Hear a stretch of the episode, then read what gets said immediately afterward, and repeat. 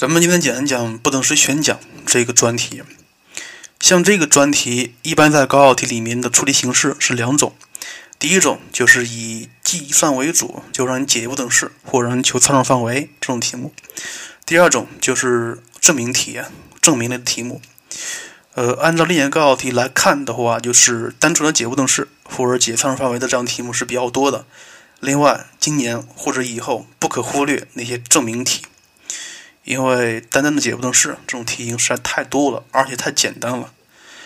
呃，所以咱们今天这节课先讲一讲不等式的解法，以及高考题里面跟绝对值符号相结合的不等式应该怎么解。首先说一下，这个绝对值符号它表示什么意义？咱们初中部分学过了，绝对值符号的代数意义它表示非负数，那么几何意义它表示距离啊。就比如 x 的绝对值，它表示什么意思？它表示什么意思呀？它其实表示。一个坐标轴上，一个坐标轴上一个点，这个点是 x 到原点的距离，所以它表示距离。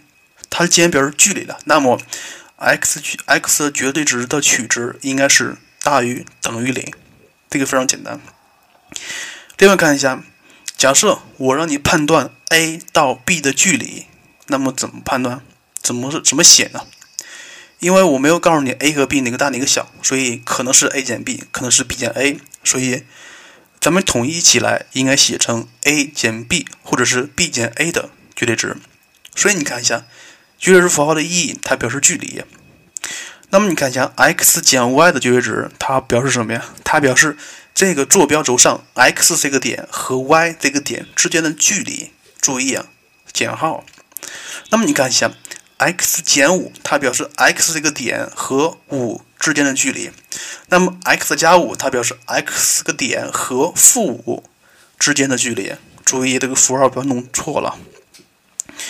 呃，另外说一下，这个就是不等式的几何意义。另外就是在高考题里面，很多题目如果按照常规法则解是非常困难的。这个时候不妨按照几何意义解，它会非常快的。呃，咱们先说一说不等式解法中的第一个，就是里面带有一个绝对值符号的不等式应该怎么解。这个是非常简单了，就比如 f(x) 绝对值大于 a，很显然这个里里面的 a 必定是一个正数或者是零，因为它如果是负数的话，那么里面的 x 是可以取任意数的。呃，看一下 f(x) 绝对值大于 a，a 大于零，那么它可以解成 f(x) 大于 a。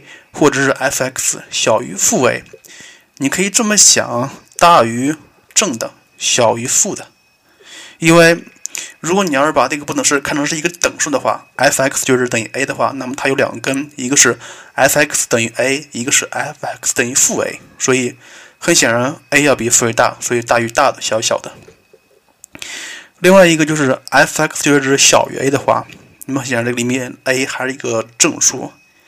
那么它就是小于取取中间了。这个中间是把这个不等式看成等式两个根它们的中间，非常简单。来看一下第二种，就是就假设 f(x) 绝对值要大于 g(x)，而这个时候的不等号右边它是一个函数的话，那么这种时候应该怎么解？另外需要注意一下。另外，我看到很多题目里面都是这么直接解的，就比如 f(x) 就 f(x) 绝对值。要大于 g(x)，那么它们就可以直接写成 f(x) 大于 g(x)，或者是 f(x) 小于负 g(x)。那么这需要说一下，这种答案是错的，千万不要按照这种答案写。呃，另外就是很多题目是按照这么写，它对了，那就表示这个题目很巧。如果换成其他题目的话，那么解法就不是这样了。那么你看一下，如果跟刚才相对应的相对应的情况下，那么必然有个条件，就是 g(x) 它是一个正数才可以，正数才可以啊。呃，这个不说了。接下来看，就是带有两个绝对值符号的不等式应该怎么解？带于应该怎么解？呃，方法一就是比较常见的、比较常规的方法，也是咱们每个人都必须掌握的方法，就是呃分类讨论了。分类讨论。但是分类讨论之前，你需要看一看它们的间断点在哪里。间断点在哪里？比如一下，x 加三的绝对值加上 x 减二的绝对值，它有两个绝对值符号，那么它就有两个间断点。分别是，呃，令这两个绝对值符号等于零，里面的根就是它们的间断点。所以，我刚刚说过，这个题目里面是有两个绝对值符号，所以有两个间断点。所以，两个间断点把整个数轴分成三个部分，所以应该分别讨论三个部分。那么，如果有三个绝对值符号的话，那么应该是分成四种情况需要讨论一下。有三个尖端点把整个数轴分成四个部分，也是非常简单的，不说了。方法二，方法二，像这个方法二就是利用咱们讲过的几何性质了。你看一下，x 减 a 的绝对值加上或减去 x 减 b 的绝对值，像这种题目，我后面没有写大于还是还是小于号。咱们先看一看，来看一看。这个里面都有 x，而且 x 的系数是相同的，相同的。那么咱们以 x 减 a 的绝对值加上 x 减 b 的绝对值来看一看，它其实表示 x 这个点到 a 点的距离加上 x 这个点到 b 点的距离之和，所以它们可以看成是呃两段距离和，不管是后面是一个是一个大于号还是小于号的话，那么这个时候跟题意。来解就可以了。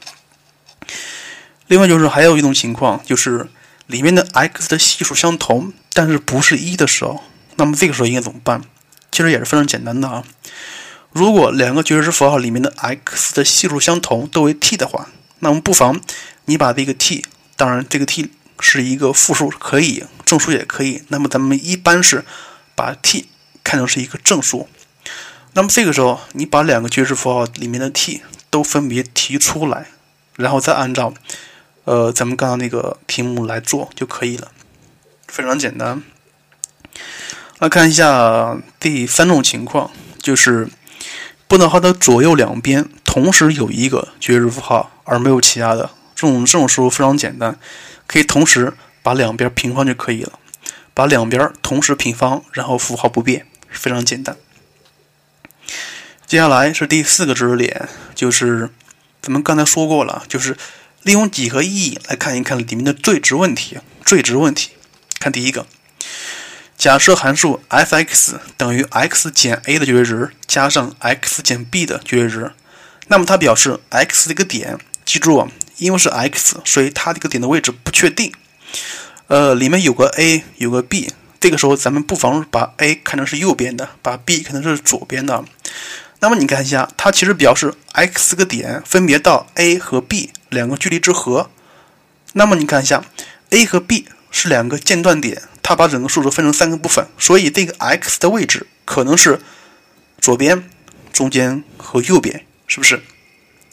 那么你可以分分别来试一下，就是当它在左边的时候，呃，当它在右边的时候，它们俩两个情况是一样的，就是当它。当这个 x 在 a、b 的中间的时候，它们的和是一个定值，这个定值就是 a 到 b 的距离，是不是？如果像这个时候的 x 分别在左和右的话，那么它们的距离之和可以无限大，可以无限大。但是最小最小就是，呃，恰好在这个端点处，要么 a，要么 b。所以你看一下，这个函数它有最小值而没有最大值。最小值就是 a 到 b 的距离，a 到 b 的距离，所以你可以这么记啊，加号是取最小值的。那么相类似的，就是如果把中间那个加号看成减号的话，看成减号的话，就是说函数 f(x) 等于 x 减 a 的绝对值减去 x 减 b 的绝对值。这个时候还是有两个尖端点，一个是 a，一个是 b。咱们还假设，呃，a 在右。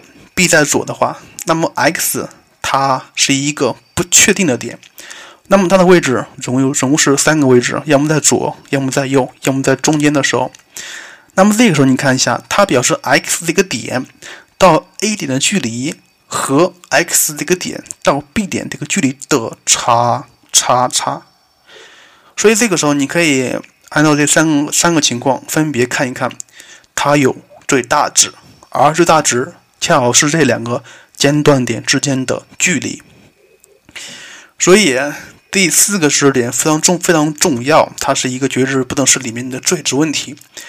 加号取得最小值，而减号取得最大值。接下来咱们看一看，基本上它的知识点就这么多了，就是企业不等式知识点就这么多。咱们接下来看一看高考题一般是怎么出题的。第一种题型就是最最常规的，它让你解一个带有两个绝对值符号的不等式，怎么解？第一步，先确定几个尖端点，可以这么说：有几个绝对值符号，那么就有几个尖端点。那么相应的就有这个加一个区间，就呃，比如一下，就比如说它有两个绝对值符号，那么它就有两个尖端点，那么需要分三个情况进行讨论。这个不说了，你可以看一看高考题，高考题非常简单。看一看第二个题目，就是跟解集相关的题目，这种题目考的还是比较多的。来看一下第一个。设函数 f(x) 等于 2x 减4的绝对值加上一。他说，若不等式 f(x) 小于等于 ax 的解集非空，让人求实数 a 的范围。首先，你要想解这个题目，必须把这个题目给弄懂了。什么叫解集非空呀？解集非空，解集非空，也就是说，这个解集里面可能有一个数、两个数，或者是任意一个数都可以。那么它是什么意思呀？它可以转化成为存在性问题，对不对？存在性问题就是说，存在一个 x 使得 f(x) 小于等于 ax 这个不等式成立，对不对？所以像这个题目，它可以转化成为存在性问题。那么接下来怎么解呢？怎么解呢？不好解，是不是？呃，既然是存在性问题了，那么它跟任意是相对应的。相对应的，所以像这个题目，你不妨把它变成任意性问题，然后求它的呃补集就可以了。而它的对立面应该就是对于任意的 x 属于 R 2x 减4就是加一大于 ax 恒成立，是不是恒成立啊？那么你看一下 ax 呃 y 等于 ax 这个函数，它是一条直线，而且是过零点的一个直线。但是它的 a 不确定，a 是它的斜率问题，所以它的 a a 的取值可以是任意的。那么你看一下，f(x) 大于 ax，它其实可能是 f(x) 的图像永远在 ax 的上方，上方，对不对？永远在它上方。另外你看一下，f(x) 这个函数图像是非常好解的，它只有一个尖端点，就是二，所以。应该分成大于等于二和小于二这两个部分分别画图，然后因为这 a(x) 这个图像是过零点的，所以你看一下，当这个 a 取和值时，f(x) 的图像永远在 a(x) 的上方，画图就可以解。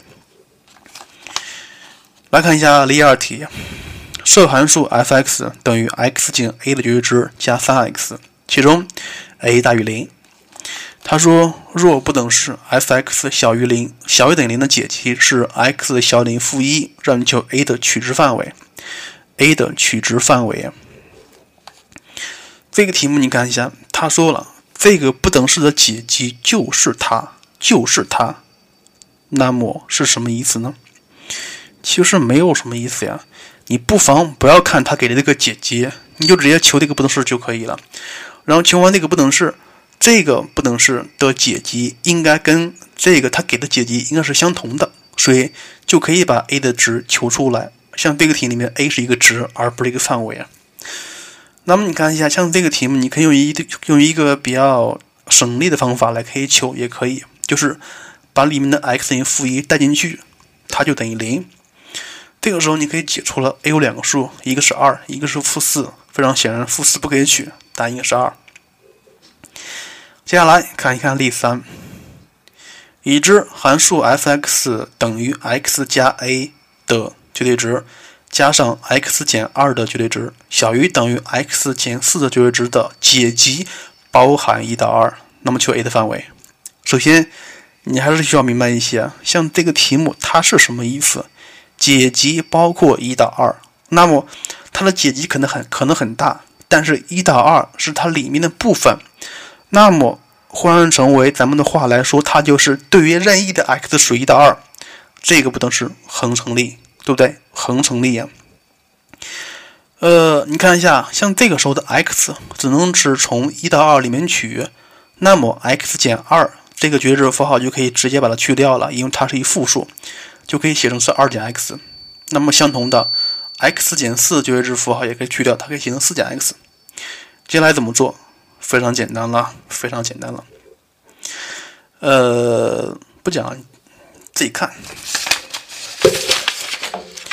接下来。例四，看一看，已知函数 f(x) 等于 2x 减 a 的绝对值加上 2x 加 a 的绝对值，g(x) 等于 x 加3。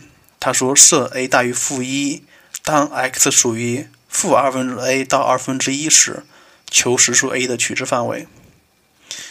呃，这个题目其实跟上上个题目是一样的，这个里面 x 的范围是负二分之 a 到二分之一，所以这个时候。你可以把 f(x) 的绝对值符号给它去掉了，非常简单，可以去掉，直接可以去掉。然后接下来就是解这个不等式，不说了。例五，若关于实数 x 的不等式，x 减五绝对值加上 x 加三的绝对值小于 a 无解，让我们求 a 的取值范围。同样，翻呃把它翻译成咱们能听懂的话，它就是 x 减五的绝对值加上 x 加三的绝对值小于 a，这个不等式没法解，就是说不存在这样的 x，不存在这样的 x，那么你会想到什么？它其实就是对于任意的 x 属于 R，x 减五的绝对值加上 x 加三的绝对值大于。等于 a 恒成立，恒成立，是不是？所以它又变成了一个恒成的问题。然后你需要求 x 减五加上 x 减加三的最小值，因为咱们刚才也说过了，两个绝对值符号 x 的系数是相同的，而且是加号，那么它肯定有最小值。最小值就是五和负三之间的距离就是八。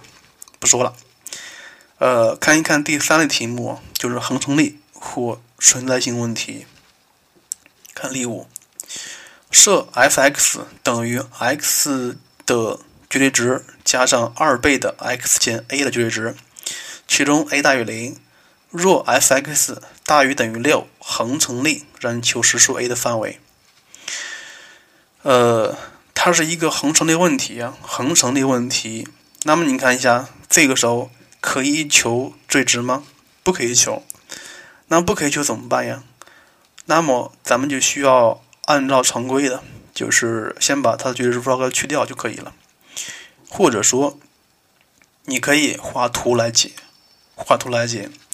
但是画图之前，你还是需要把它通过一个分类讨论、分类讨论的方法，把它画成没有绝对值符号的一个式子。像这个题目。它有两个绝对值符号，一个是 x，一个是 x 减 a，所以它有两个间断点，一个是零，一个是 a。很显然，a 是一个正数，所以应该分成 x 小于零、x 大于等于零、小于 a、x 大于等于 a 三个情况进行讨论。非常简单，不说了。例六看一下，已知函数 f(x) 等于 2x 减 a 的绝对值加 a。设函数 g(x) 等于 2x 减一的绝对值，当 x 属于 R 时，f(x) 加 g(x) 大于等于三，恒成立，让你求 a 的范围。又是一个恒成立问题，怎么解？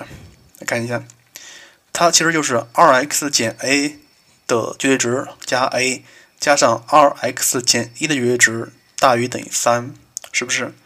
所以你看一下，你不妨把 a 先挪过去，它就是三减 a 要小于等于二 x 减 a 绝对值加上二 x 减一的绝对值，恒成立问题是不是？所以你看一下，这个时候，呃，需要求右边这个函数，就是两个绝对值相加的最小值，最小值。来看一下，像这个时候，它们 x 系数是相同的，但是不为一，所以。你必须把这两个符号的，把这个两个绝对值符号两呃里面 x 系数二分别提出来，它就变成了二倍的括弧 x 减二分之 a 的绝对值加上 x 减二分之一的绝对值。那么你看看，它们的最小值就是二乘以二分之 a 到二分之一的距离。那么这个时候需要讨论了，你看看到底是二分之一大还是二分之 a 大呢？不确定是不是？所以不确定就没有就没有办法具体的求它们的距离。这个时候它们的距离可以用二分之 a 减去二分之一的绝对值来表示。然后接下来怎么解？就非常简单了，呃，接下来看一看第四种题型，像这种题型非常的怪异，非常的怪异。呃，来看一看，若二 x 减 a 的绝对值加上 x 加一的绝对值大于二 x 加二的解集为 R，让你求实数 a 的范围。像这个题，我们看一看，它是一个任意性问题啊，就是对于任任意的 R。这个不等式恒成立。另外，这个不等式稍微有一些复杂一些。这个时候你看一看，两个绝对值符号所以有两个间断点，一个是二分之 a，一个是负一。但是这个时候你并不知道二分之 a 大还是负一大，所以这个时候需要讨论。那么，如果避免讨论的话，咱们应该怎么做呢？咱们把有参数的放左边，没有参数的通通移到右边去。它就是二 x 减 a 的绝对值大于二 x 加二减去 x 加一的绝对值。那么你看一下，这个时候不等号右边，像这个函数，它是可以具体的画出来的，对不对？它可以具体的画出来。但是不等号左边这个函数可以画吗？可以画，但是不确定，因为什么？因为里面有 a 有 a，所以你不知道怎么画。但是你总知道。呃，这个意思其实是二 x 减 a 的绝对值的图像永远在二 x 加二减去 x 加一的图像的上方，对不对？而不能号右边这个函数图像是可以画的，而左边这个函数图像它是来回移动的，是不是来回移动的？但是它的那个转折点是 x 等于二分之 a，对不对？并且。像这个图像应该是先减后增的，在 x 等于二分之 a 处取零，是不是？所以你看一下，这个时候应该看一看，呃，它们这个间断点是怎么取值的？怎么取值时，左边的图像永远在它们的右边，就是这样。接下来看一看例八：若二 x 减三的绝对值加 a_x 大于 x 的解集为 R。让你求实数 a 的范围。这个题跟上题一样，里面有 a 呀，有 a。呃，有 a 的话怎么办呢？因为它只有一个绝对值符号，那么你可以分开讨论来解，但是没有必要。相同的，咱们把有参数的放一边，没有参数的放一边。它其实是 a_x 大于 x 减去 2x 减3的绝对值，也就是说。A x 图像永远在 x 减去二 x 减三的图像的上方，是不是？而这个波段号的右边这一部分就是 x 减去二 x 减三的绝对值，图像是可以确定的，是不是？但是 a x 这个图像是不可以确定的，因为什么？因为它的斜率 a 不知道，是不是？所以这个时候，但是你知道这个 y 等于 a x 横过零点。因为它的斜率 a 不知道，所以它可以绕着零点转三百六十度。所以这个时候你要看，当那个斜率在哪个范围内取的时候，它才是图像永远在 x 减去二 x 减三的上方，对不对？所以你看一下，例七和例八的题目其实是一样的。例七谁不知道？